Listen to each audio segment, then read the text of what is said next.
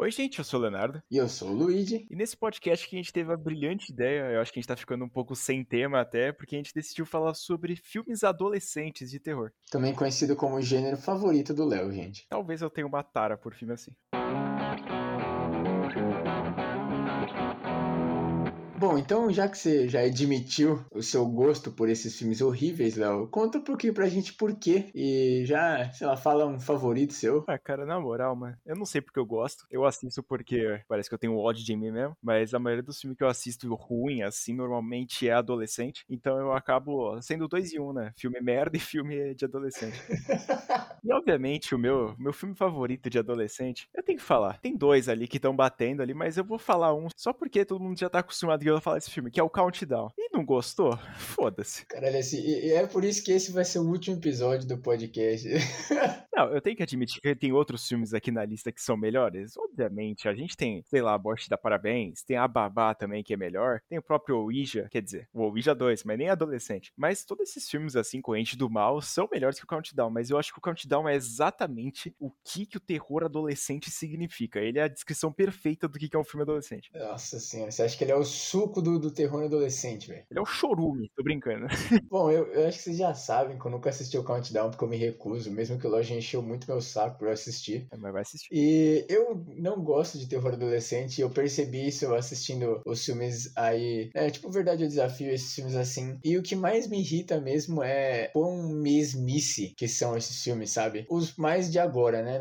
Os mais antigos não são tantos assim, né? Mas os recentes, eles são sempre tipo, ah, parece uma entidade aleatória aí por causa de alguma besteira que as crianças fazem. E aí eles têm que descobrir, fazer umas pesquisas absurdas, tipo, como derrotar um monstro. E no final eles fazem alguma coisa idiota que consegue derrotar o um monstro, que não faz o menor sentido também. Isso, inclusive, eu assisti um bem recente, que é o Morte Instantânea, ou Polaroid, que a história é exatamente assim, velho. Os cara pega lá a Polaroid, tira a foto, começa a morrer gente. Aí eles descobrem que a foto que tá matando eles, aí eles descobrem toda a história da, da Polaroid lá, que o cara era assassino. Aí ele tem um plot twist lá com o xerife, que é uma merda, que também sempre tem que ter um plot twist. E aí no final eles conseguem matar o bicho. É horrível. Achei que você estava descrevendo o Countdown em pessoa, assim, cara. É praticamente o mesmo filme. A gente só muda a parte do Polaroid, que eu acho que é até pior, né? Que lembra bastante Selfie para o Inferno. Mas tira a parte da Polaroid e passa a ser um aplicativo que você baixa no seu celular. E aí você começa a ver as horas que faltam pra sua morte. E aí depois invoca uma, uma entidade fodida lá pra papar o cu de todo mundo. Entendo, né? Que o Invocaverse, ele meio que trouxe esse negócio de assombração, né? E foi a coisa do terror que mais bombou atualmente, né? Depois do slasher, eu acho, ou até antes do slasher, em questão de lucro, assim, é o que mais rendeu, mas assim, depois do slasher é o, provavelmente o gênero mais conhecido de terror, né? E a franquia mais conhecida também, o Invocaverse. Mas, cara, me irrita tanto quanto, assim, as pessoas têm umas ideias horríveis, mas muito ruim mesmo, e, tipo, vão seguindo com as ideias, tá ligado? Por quê, mano? Cara, é bom deixar até descrito pro público o que a gente considera filmes adolescentes. Filmes adolescentes, na nossa opinião, é aqueles filmes que parece que você entra no cinema, vai ter aquele grupinho de adolescente que saiu diretamente da escola e foi assistir aquele filme de terror, sabe? É praticamente isso. E também tem a história dos adolescentes dentro do filme que fazem a merda e sim desencadeiam toda a situação que o Luigi falou. Então a gente tá descrevendo filmes assim nessa lista aqui. Aquela famosa sessão que vai ter a Luísa que fica gritando quando apaga a luz e etc. Gente, é basicamente isso. É aquela sessão que você não vai, a não ser que você seja um adolescente também, você vai sair puto, porque provavelmente o filme vai ser ruim e você vai ter uma experiência horrível. Nada contra crianças, mas longe de mim.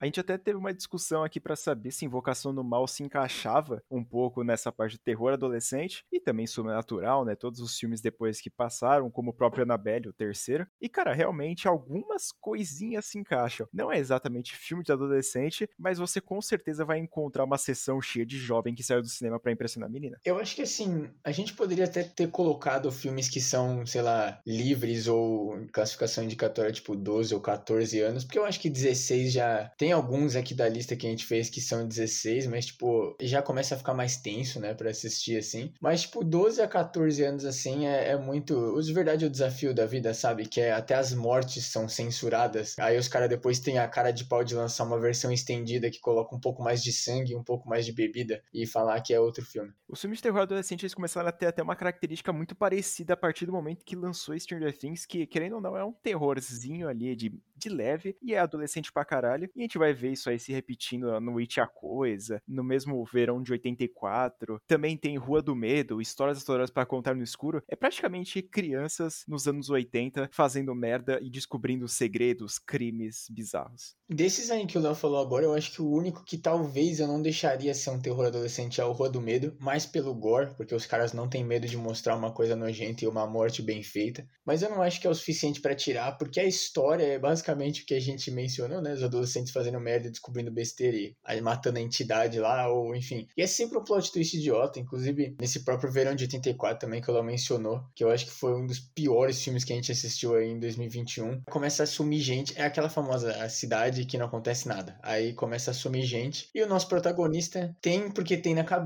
que é o vizinho dele, que também é o xerife da cidade. Ou um dos policiais lá. Eu acho que ele não é o xerife, mas ele é um policial top que todo mundo gosta. Aí fica o filme inteiro, o filme levando você a entender que o cara realmente é um maluco, mas aí num certo ponto o filme simplesmente joga tudo que ele construiu até aqui fora e fala que não, não é o cara. E aí no final é óbvio que seria o cara, e o filme acaba de um jeito horrível, porque o vilão mata o amigo do nosso protagonista e deixa o nosso protagonista vivo. E a gente só queria que o protagonista morresse e mais ninguém. Olha, muito obrigado pelo resumo, porque quando eu assisti eu não lembro de nada, né? Incrivelmente, eu acho que eu tenho a memória a muito curto prazo, mas eu lembro que quando eu assisti o filme eu não fiquei tão descontente que nem aconteceu com o Luigi aí, mas eu achei até um filme filme divertidinho e nada além, assim, do, dos padrões, né, que a gente vê nesses filmes. Mas eu acho que esse estilo de filme, assim, que passa nos anos 80, que tem toda essa molecada aí que vão fazendo merda, eu acho sensacional. E foi uma onda nova aí que surgiu no terror e que eu gosto muito de Stranger Things, então todos os filmes que meio que parecem com ele, tem uma história meio que parecida, para mim já tá ótimo.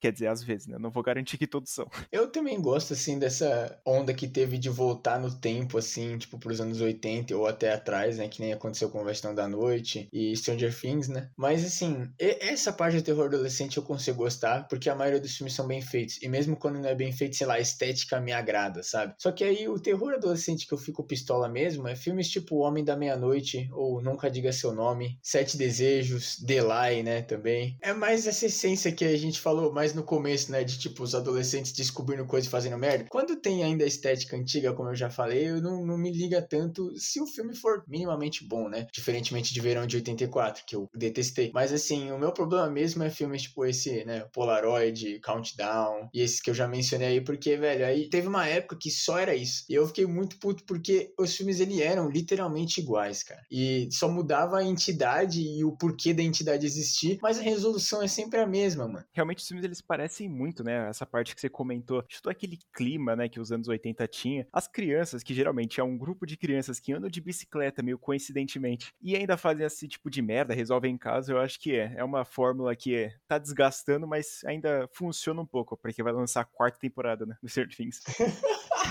eu acho que não cansou ainda, pessoal. Eu não sei, eu não posso xingar Stranger Things e nem falar bem, porque eu ainda não assisti. Sim, me julguem. Eu estou devendo essa, inclusive, pro Léo. Mas quando a gente tava fazendo a lista também, né? Eu e o Léo, a gente começou a pensar o que poderia ser um filme adolescente, né? E a gente pegou alguns filmes aqui que podem ser até um pouco controversos, por dizer assim, né? Premonição, O Garoto Infernal, Lenda Urbana, eu sei que vocês fizeram no verão passado, porque eles não têm nem essa fórmula, né, de adolescentes descobrindo o caso, fazendo merda. Não tem também essa coisa de ser a estética mais antiga. Só que mesmo assim o conteúdo dele é muito adolescente e é aquele filme de terror que é muito, tipo, clean. Não tem gore, não, não tipo, não, é, não tem susto grande, não tem um tenso, não morre ninguém, assim, de um jeito muito impactante. Se morre, morre fora de tela. São filmes, assim, que vocês podem até dizer que não são de terror adolescente. A gente ficou um pouco na dúvida quando a gente fez. O que, que você acha desses filmes aí, Léo? Eu acho que esses filmes ainda assim podem se considerar do terror adolescente, porque é aquele negócio. Se você tem um irmão mais velho, uma irmã, você sabe que ele com certeza assistiu um desses filmes no cinema quando ele era adolescente. Então você já sabe que esse aí era o público-alvo. E você sabe que todo mundo comprava os CDs e todo mundo comentava sobre esses filmes quando o pessoal tava na escola ali, terminando o ensino médio. Então, cara, eu acho que dá sim para considerar, mesmo alguns filmes, por exemplo, eu sei que já no verão passado tem o pessoal da faculdade, essas coisas tudo, eu acho que ainda são gente jovem e jovem adolescente ainda, que nem a gente. Até esqueceu, eu tava olhando aqui pra lista que a gente tinha feito enorme aqui, eu olhei o Super 8. A gente nem comentou sobre o Super 8, mas ele é exatamente o que Stranger Things fez, só que antes do, do filme, da série lançar. Então é algo incrível incrível também, cara. Eles voltam no tempo lá, sei lá o que, tem monstro, tem gente, romance adolescente, tem todas essas paradas. E Super 8 é um filme adolescentíssimo, né? Que a gente colocou aqui. Que é. é o filme é basicamente uma homenagem às coisas antigas, né? Mas é muito bom, velho. Eu tenho até uma história muito boa para falar sobre esse filme aqui. É que um dia eu tava de boa na televisão lá com meu irmão, isso faz uns 6, 7 anos atrás. A gente tava vendo os filmes e tudo, a gente falou, beleza, né? Vamos. Deixa eu ver esse Super 8 aqui. Só que era pago. A gente clicou o negócio e aí, tipo, apareceu pra botar a senha. Aí a gente, como criança, adolescente ali naquela situação, meu irmão decidiu escrever qualquer senha. E incrivelmente a senha deu certo. E o filme alugou e foi pra conta final da nossa net. Então a gente ficou em choque, a gente assistiu o filme. Na época, meu irmão não gostou e na época eu também não entendi porra nenhuma. Então, o filme foi um dos piores custo-benefício pra nossa vida. Cara, isso me lembrou muito, tipo, na época que tinha aquele celular. Não era nem flip ainda, mano. Era antes dos flip, tá ligado? Que aí a gente ficava jogando, tipo, os joguinhos que já vinham, porque não dava para baixar jogo, né? E às vezes aparecia coisa para você comprar e ele, tipo, vinha na conta do telefone. Sim, no crédito. Sim, mano. Nossa, cara, caralho, você me jogou muito para trás agora. Você fez um filme adolescente comigo, meu Deus. Incrível. Mas Super 8, particularmente, não lembro porra nenhuma desse filme. Eu só lembro que era adolescente porque tinha adolescente e era nos anos 80. E para mim isso já se considera aí.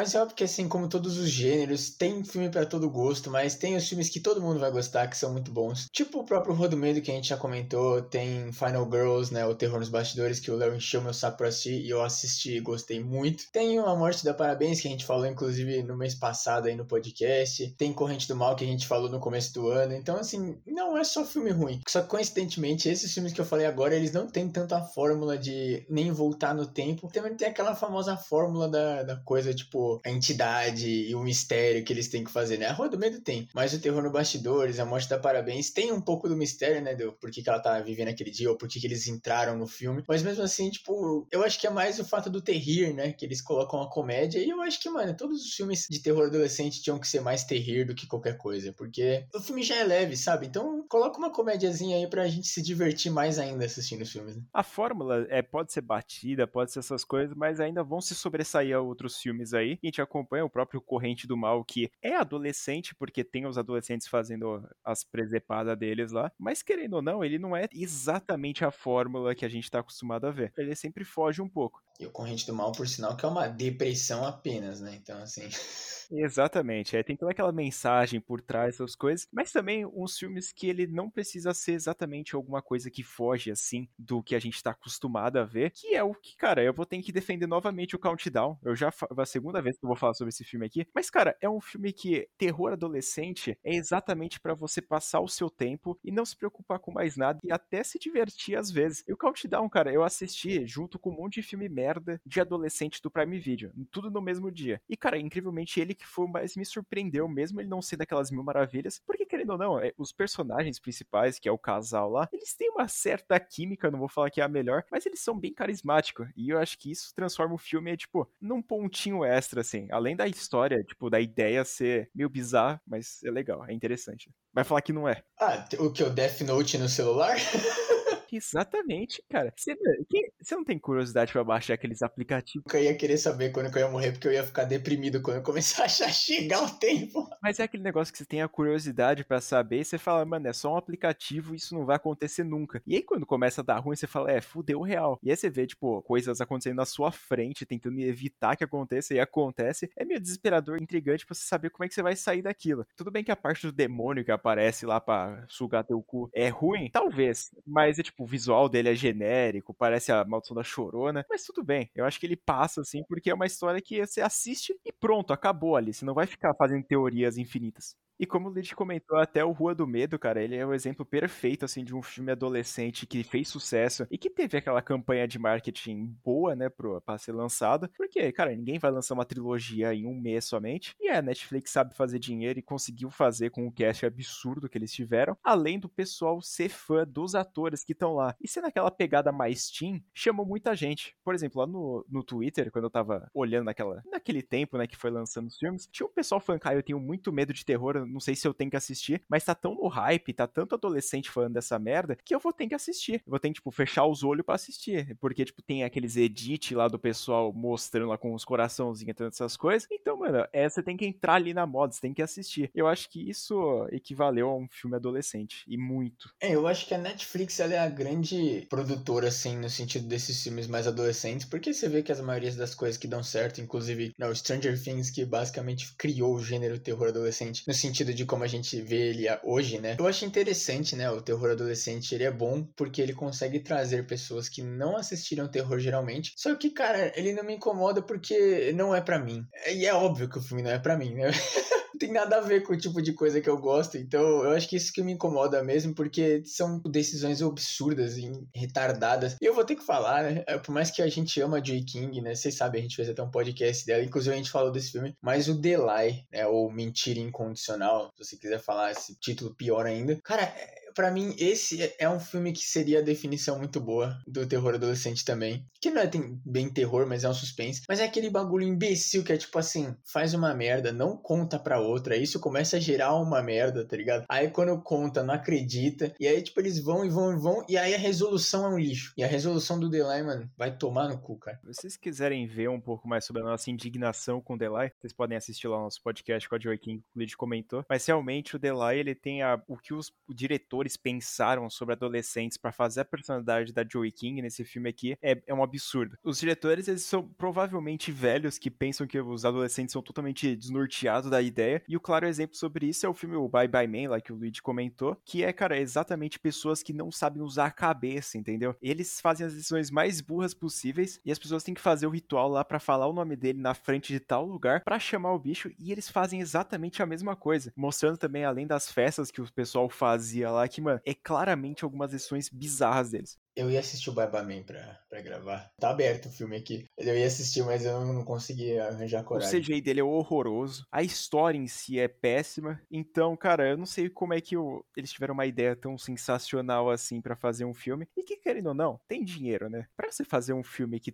tá aí na parte do Netflix, aparecendo na HBO, obviamente ele deu algum pequeno sucesso. Porque é o que eu falei: terror adolescente chama adolescente. E dá dinheiro. A Freira, eu acho que é o próprio exemplo disso, cara. Eu já tinha comentado naquele podcast podcast lá com um complô que é, tive aquela experiência bizarra no cinema com o filme da Freira. E, cara, é realmente isso, porque você vai ver exatamente o mesmo perfil de gente que vai assistir aquele filme. E como eu tinha comentado, é o pessoal que sai da escola para tentar impressionar outras pessoas que estão lá junto naquele seu grupinho. Ah, e vamos assistir um filme. Ah, qual a gente vai assistir? Ah, vamos pegar um de terror, né? Eu sou corajoso. E vai assistir essas merda, cara. E eu não sei. Eu fico meio nervoso com isso, mas também eu não culpo muito porque, querendo ou não, as pessoas saem do cinema feliz. Então, quem sou eu para julgar isso aí? O filme é uma merda, Léo. Você não precisa. Foda-se a felicidade das pessoas, cara. Você tem que reivindicar seus direitos. O filme é horrível. Não, eu já deixei claro que o filme é uma merda. Já falei que eu preferia ter visto o filme do Pelé. Mas, cara, realmente eu tenho que falar, né, que o gosto das pessoas, mesmo sendo a pior merda possível, tem que ser aceitado, infelizmente. Cara, e um bagulho que eu também acho bem interessante, assim, no, no terror adolescente é os filmes que, de novo, a gente não sabia se colocava ou não, né? Mas que eles ficam meio num limbo de tipo assim, o, o filme é bom ou não é?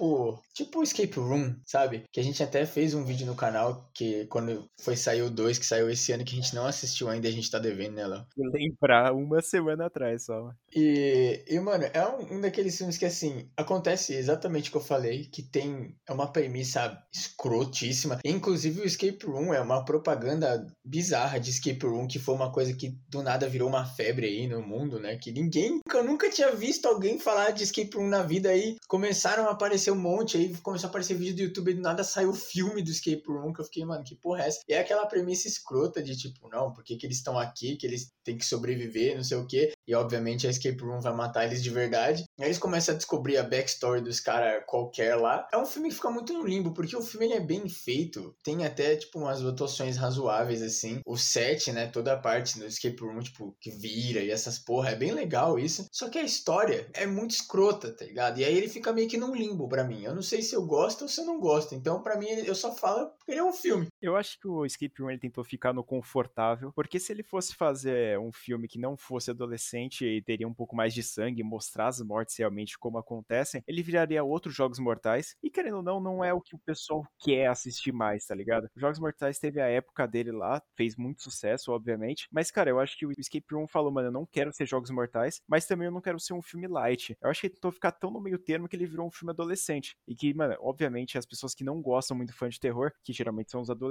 vão assistir o filme e falar, ah, o filme é um pouco mais leve, tem é famoso, tem a Deborah Ann Wolf lá que eu tinha comentado, então vou assistir, foda-se, né? Então, eu acho que ele ficou assim na, na lábia do pessoal porque ele ficou no, em cima do muro. É, eu acho que, que um problema assim que acontece com o terror adolescente é esse, porque os caras eles não podem ir muito e então acaba virando uma mesmice todos os filmes, obviamente, né? Tem a época, tem o subgênero e tal, que os filmes acabam sendo iguais, mas assim, o terror adolescente parece que ele é especificamente só gente imbecil fazendo merda. E você pode até dizer, né, que a gente falou do Eu Seco, vocês já não viram passado, Lenda Urbana, que não são filmes propriamente adolescentes, mas tem adolescentes fazendo merda e, e tipo aquele aquela forma que até sexta-feira 13 pode ter, se você pensar que aquele negócio de por que, que as pessoas iam acampar no, no Crystal Lake sabendo que tem um Titã lá, né? Mas, mano, é, sei lá, cara, é um negócio bizarro, assim. E eu até queria falar uma coisa meio controversa aqui, Léo. Quero saber se você concorda comigo. Não é generalizando, tá bom? Mas eu acho que filmes de investigação paranormal, assim, tipo Fenômenos Paranormais, ou o próprio Manicômio, que você fez lá no, no seu quadro do canal, né? Eu acho que eles podem se encaixar um pouquinho em filmes de adolescente. Não todos, obviamente, até porque tem exemplos bons, tipo, que você também falou, o Go John, né? O Hospital Maldito. Mas, tipo, eu acho que, que filmes de investigação paranormal, assim, pelo menos os que eu vi na vida, eles podem até se encaixar. O que, que você acha disso, velho? Cara, eu não queria até falar num podcast exclusivo sobre filmes de investigação paranormal, porque eu tenho aquela tendência a assistir filmes assim, mesmo sabendo que a maioria é uma merda, mas eu acho que o manicômio ele se encaixa ainda mais no terror adolescente, diferentemente de fenômenos paranormais, porque, cara,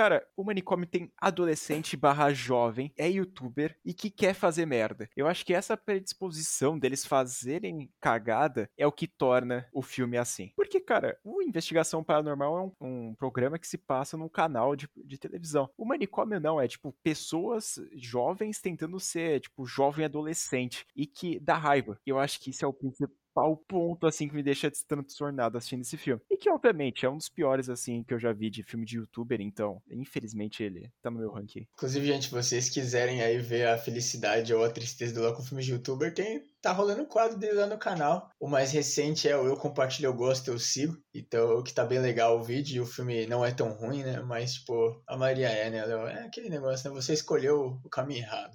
É, cara, e mesmo quando eu compartilho, eu gosto, eu sigo, também é a mesma parada. É o mesmo filme, é tipo, é, ter, é terror adolescente, é stalking, é o youtuber besta, é a mesma coisa que o manicômio, só que um filme bom. Bom eu tô forçando, né, mas tudo bem, é um filme mais ou menos. A gente flutuou um pouquinho entre o que é filme adolescente, filmes bons, filmes estranhos, filmes ruins, mais ou menos, e aí a gente vai fazer agora a nossa grande parte do showroom aqui do podcast, e a gente já falou do manicômio, que o Léo, eu não assisti esse filme porque eu não sou obrigado, mas o Léo disse que é uma merda, e eu queria falar um que é uma lenda aqui no canal, que toda vez que eu tiver a oportunidade, sim, eu vou falar. Inclusive, eu botei na lista depois que eu e o Léo a gente tinha feito a lista juntos, né? Que a gente vai acrescentando sempre quando a gente vai lembrando até o dia de gravar, né? E eu botei o Slenderman na lista, porque você quer um filme de terror adolescente melhor que esse? É, cara. E infelizmente tem a Joey King de novo.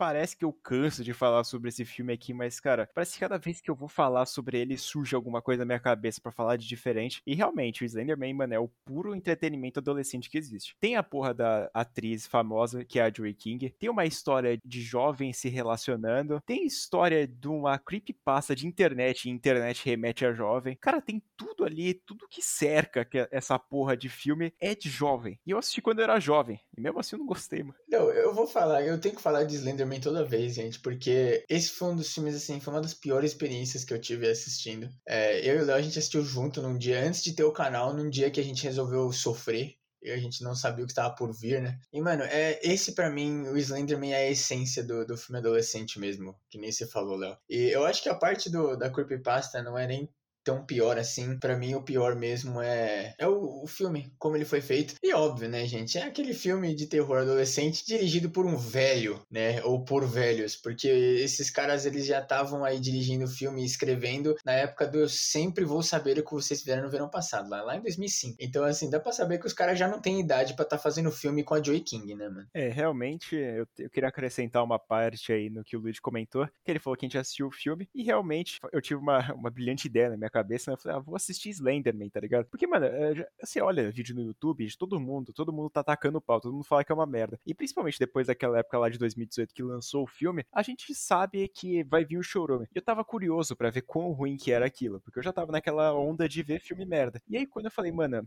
eu mandei foto pro Luigi, eu falei, eu vou assistir Slenderman. Ele falou, Léo, pare imediatamente, eu estou entrando em chamada, eu vou assistir com você. Então, é aquele negócio, eu não me sinto culpado de ter obrigado alguém a assistir essa merda, eu me sinto até um pouco mais aliviado de que ele mesmo se propôs a assistir comigo, então. Eu não lembrava disso, velho. eu só achei que a gente tava, tipo, junto e tinha decidido assistir. Mas um filme que eu acho que não é tão ruim assim, que tá no meio termo ali, se é bom ou se é ruim, que eu não consegui me decidir nem na hora que eu tava assistindo, é The Ratchet, que é a bruxa no outro lado da rua. É a bruxa da casa ao lado. Meu amigo que nome merda. Esse filme, de fato, ele me pegou bastante porque eu não sei se ele é bom, se ele é ruim. Eu não sei se eu prestei atenção nele também o suficiente. Mas, cara, começou o filme já sabendo que a bruxa tá na outra casa. E o filme é exatamente sobre descobrir se ela é a bruxa mesmo ou não. Inclusive, esse filme aqui, eu não sei porque, para mim, assim, ele seria muito uma história de Goosebumps, mano. Eu assisti esse filme com a minha mãe e eu disse pro Léo assistir. Eu falei para ele que não era Mil Maravilhas, mas não era o chorume que a gente tá acostumado a ver, né? É assim, aquele negócio, o moleque vive lá, ele começa a desconfiar. É igual o verão de 84. Ele começa a desconfiar que a bruxa, ou, né, no caso do assassino, ou no, nesse filme a bruxa, né, mora lá do lado dele. Aí ele tem que provar, aí ele descobre. Aí a bruxa começa, tipo, querer azucrinar a vida dele, tipo, provocar ele, até que ele consegue e vai e mata a bruxa. É literalmente uma história de Goosebumps, cara. É, exatamente. Goosebumps seria um filme que se encaixaria em tudo aqui, né, cara? Um monte de filme que a gente já falou aqui se encaixaria como história do Goosebumps. E The Ratchet é exatamente isso, cara. Ele tem até a parte da comédia ali, que é um pouco mais light, que tem a pretendente dele ali. Também tem um pouco mais de comédia, piadinha, essas coisas. E, cara, ser uma história de uma bruxa que mora do seu lado, tem que, tipo, provar para todo mundo que é, é exatamente um filme de Goosebumps. Meus parabéns. Bom, e já indo para um outro filme aqui que a gente odeia, né, da alma, né, junto com Slenderman, inclusive eu também vou falar toda vez que eu puder, é o Smiley, cara. Que ele é basicamente o Slenderman antes do Slenderman, né? Que foi o primeiro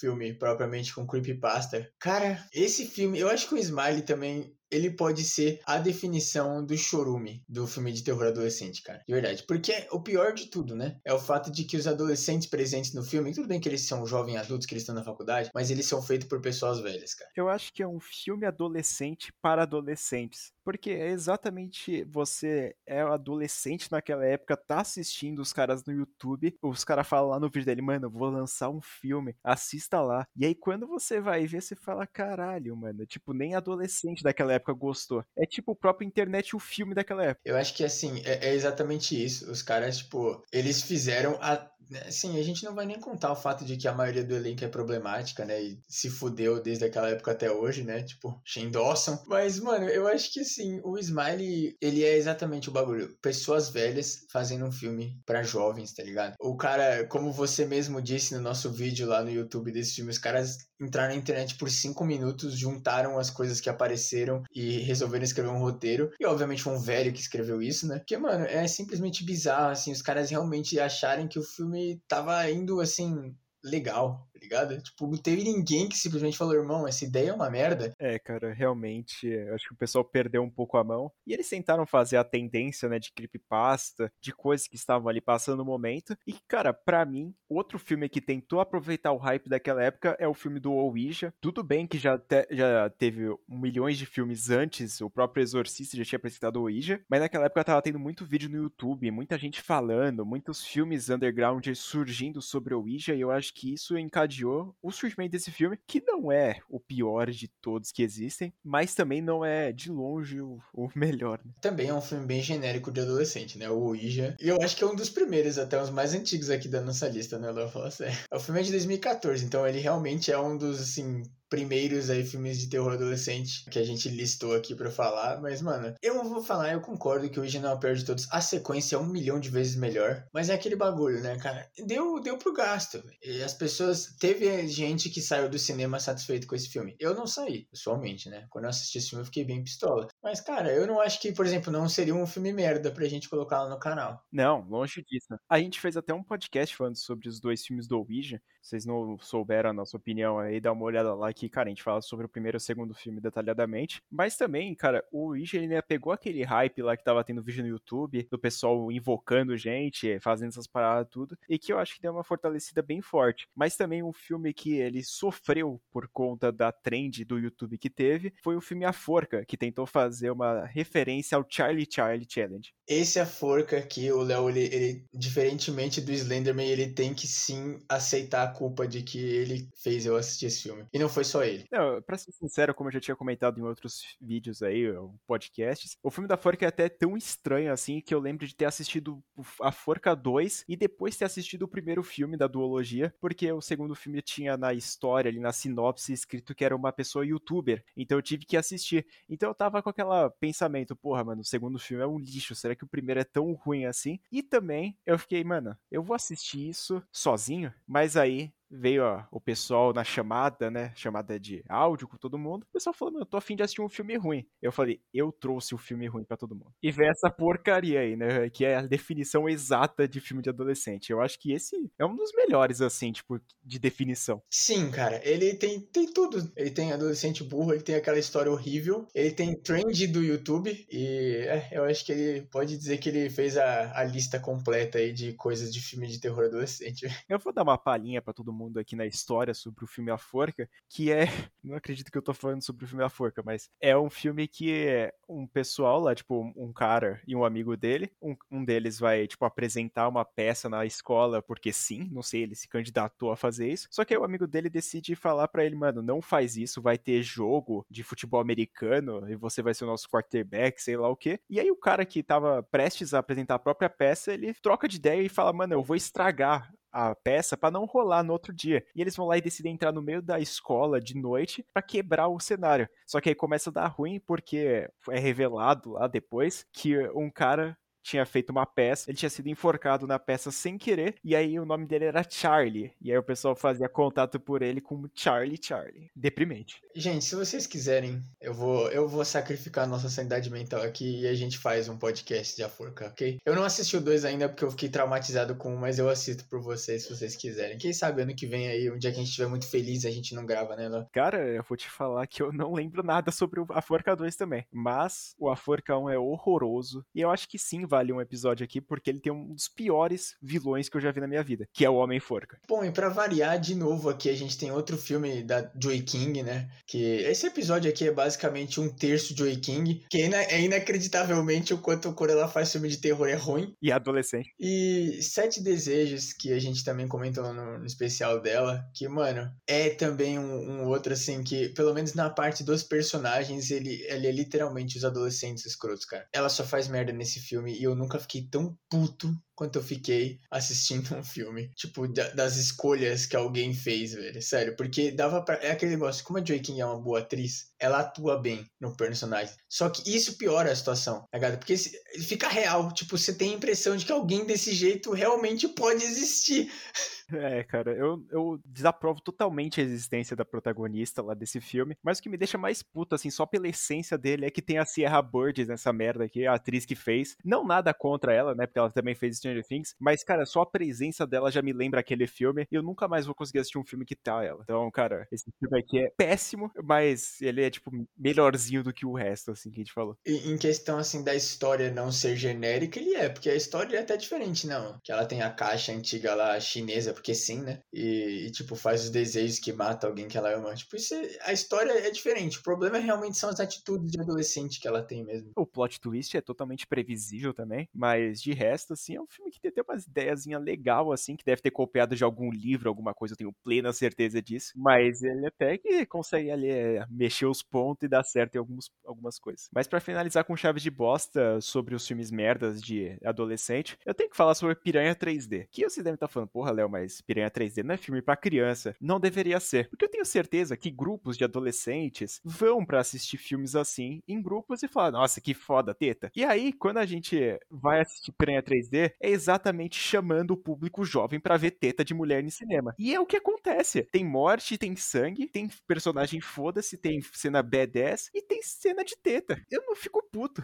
Vai falar que você não consegue ver um grupo de jovem que vai pro cinema pra ver cena de teta. Consigo aceitar alguém que tenha mais de 25 anos assistindo esse filme aqui, velho. Eu acho que alguém passou de 25 anos, a pessoa não, não devia ter mais neurônio para assistir, neurônio retardado para assistir esse filme aqui, cara. Porque eu acho que todos os filmes de piranha, assim, eles, eles são nesse nível, né? Principalmente os que tem monstro aquático, né? Eles geralmente são feitos para adolescentes com tesão aí. E, cara, é, é simplesmente assim, o quanto. Os caras, assim, se fosse um filme que que é ruim, tipo Rubber, sabe? O Pneu Assassino, que os caras fazem uma sátira de filmes ruins, eu não, não ligaria, sabe? Mas o problema é, tipo, que os filmes que a gente tá falando aqui, e em geral, assim, quando os caras se levam um filme muito a sério, e aí os caras, eles realmente acham que eles estão abafando, fazendo a aparecendo teta sendo comida por piranha. E aí, cara, é tipo, não tem uma piadinha, é só, mano, cena séria, as pessoas tentando atuar, sendo que os caras obviamente não sabem atuar. E, cara, é só tipo uma pirâmide de bosta mesmo. É, é um filme trash com orçamento, porque eles sabem que é um filme trash, eles sabem que estão fazendo merda, eles até fazem algumas referências sabendo que eles estão fazendo merda, como o próprio detetive lá, o xerife da cidade, que vai entrar no meio da, da piscina com as armas de shotgun no lugar do as pernas dele atirando, é óbvio que ele sabe que ele é tipo uma, uma sátira, só que é uma sátira tão péssima que não dá pra nem rir e nem chorar. Só dá pra, mano, vontade de morrer. Bom, então agora a gente já terminou assim os filmes que a gente listou aqui que são os péssimos, então a gente queria fazer né, a nossa recapitulação aí, e inclusive alguns que a gente não citou porque não tinha, não tinha espaço, né? Porque é meio consumindo limbo, ou talvez que a gente não sabia se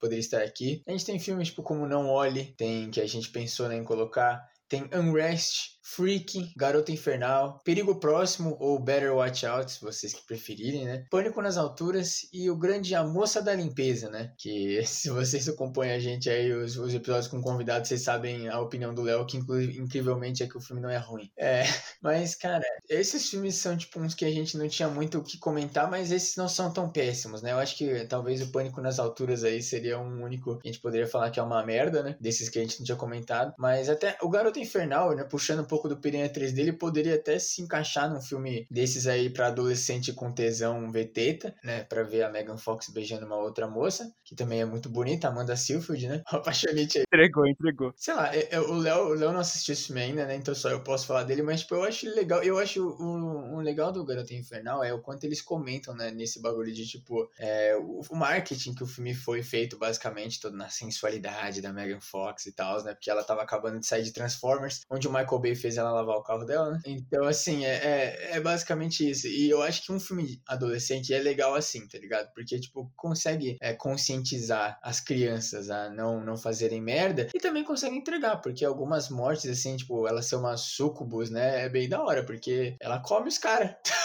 Que delícia. É perfeito, mas enfim. Segue o baile, não. É, tenho que comentar sobre um filme que o Luigi também não viu, que é o filme Não Olhe, que né, tem a nossa protagonista, que ela é uma, uma Kirsten Stewart 2, mas eu gosto bastante dela. Eu não sei como, mas tudo bem. Porque é um filme totalmente absurdo, assim, que ela tem uma segunda personalidade que só tá no espelho e elas trocam de personalidade. E aí tem uma que é, tipo, super tímida, que não conversa com ninguém, sofre bullying. E tem outra personalidade que quer mamar a escola inteira. E isso que me deixa mais perplexo, porque realmente a gente não consegue ter afeto com a personagem, porque ela tá ali só fazendo cara de coitada e isso não faz nada, cara. Esse filme me deixou perplexo, porque ele foi um dos primeiros, assim, que eu assisti no Amazon Prime e que eu olhei e falei, caralho, mano, talvez eu gosto desse filme, mas ele não consegue de jeito nenhum funcionar. Deixa eu... Ah, eu não sei nem como descrever esse filme. Bom, mas aí a gente já falou de alguns muitos filmes. Obviamente a gente não listou todos, porque é impossível, né, gente? A gente nem assistiu todos os filmes que a gente listou aqui. E então, inclusive, se vocês tiverem algum favorito aí que a gente pode até trazer pro canal ou aqui pro podcast, se for franquia, né, no caso, manda aí nos comentários, nas redes sociais e tal. Mas eu gostaria de perguntar pro Léo aí também pro nosso ouvinte, quem quiser responder, fique à vontade. Qual é o seu filme de terror adolescente favorito? Inclusive, o Spotify ele tá com uma função nova aí pros podcasters, né, de fazer perguntas, né, enquetes pro público. Então, se estiver aparecendo em algum lugar aí, clique e responde, dá uma procurada. A gente não sabe como funciona. Estamos fazendo um teste aí com vocês, então a gente vai deixar aí para uma caixinha para vocês responderem aí a pergunta. Se não, manda nas redes sociais mesmo, né, se vocês preferirem assim. Mas se vocês olharem em algum lugar agora, nesse momento que vocês estão ouvindo isso que eu tô falando, provavelmente está aparecendo alguma coisa para vocês. Para ser justo com todos os filmes que eu gosto assim de filmes adolescentes, eu vou fazer um top 3. O terceiro lugar eu vou dar com todo o prazer assim do mundo, eu vou colocar Rua do Medo, a terceira parte, que foi a que eu mais gostei de todas, comparado aos outros dois filmes iniciais que tiveram. Aí em segundo lugar eu vou botar o filme da Babá, o primeiro filme, obviamente, né, porque o segundo é um lixo, e eu acho que tem que falar aqui no podcast exclusivo também sobre ele, que me deixou com raiva depois de ter assistido. Mas o primeiro filme da Babá é muito foda, então se tiverem a Netflix aí, dá pra assistir tranquilo. E obviamente, como eu já comentei diversas vezes aqui nesse podcast, o meu filme favorito é Final Girls, que tem também na Netflix, pra vocês assistirem, que é aquele tipo de sátira com comédia que tem adolescente, tem todos aqueles negócios lá que eu já tinha comentado e que eu sou muito fanboy desse filme, então não, não tem como. Cara, eu gostaria de dizer que, que eu sou top 3 me agradou bastante. eu, eu pessoalmente, assim, eu gostei muito de histórias assustadoras para contar no escuro, é, porque os caras conseguirem mesclar muito bem, assim, tipo, os negócios antigos, né, porque os livros são velhos, toda a produção, tipo, prática, né, os efeitos, essas coisas me alegrou bastante. Obviamente não é o melhor filme, eu acho que talvez o, com uma história diferentona, é nova, assim, Provavelmente o terror nos bastidores, né? O Final Girl seria o meu favorito, mas eu gosto bastante de histórias assustadoras. Mas seu top 3, cara, Léo, perfeito pra mim, velho. É, cara, tô falando, bom gosto eu tenho. Mais ou o menos. problema é que eu insisto em filme ruim, né?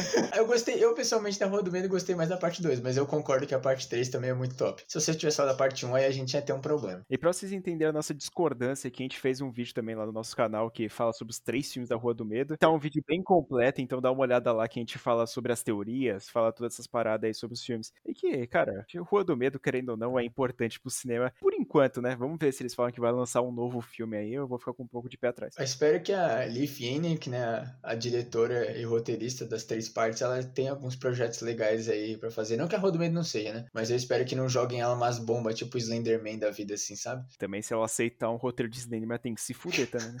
Então é isso, gente. Finalizamos mais um podcast aqui no nosso canal. Não esquece de responder a nossa pergunta que a gente fez aqui no nosso podcast, lá no Spotify, ou também no nosso direct do Instagram, que é o arroba sem memória podcast, lá no Instagram. E também tem nossas redes sociais pessoais que tá ali na descrição do episódio, então dá uma conferida lá se quiser ver a nossa cara, se nunca viu, não sei. E também, se quiser ver a nossa cara comentando sobre filmes de terror também, tem o nosso canal, que é o canal Sem Memória. Lá a gente tá postando um vídeo toda quarta-feira e também um vídeo extra na segunda ou na sexta. Também não se esqueçam de seguir a gente no Letterboxd Box, onde as críticas de nossos filmes aí que a gente tá aqui, e filmes também não de terror e etc, estão lá. Se vocês gostam das nossas críticas, né? Quando a gente tá sem filtro, xingando tudo, segue a gente por lá. Sigam o João também, nosso vinheteiro. E é isso. Muito obrigado por terem ouvido aqui mais um episódio do Podcast Sem Memória. Eu fui o Luiz. Eu fui o Leonardo. E até o próximo.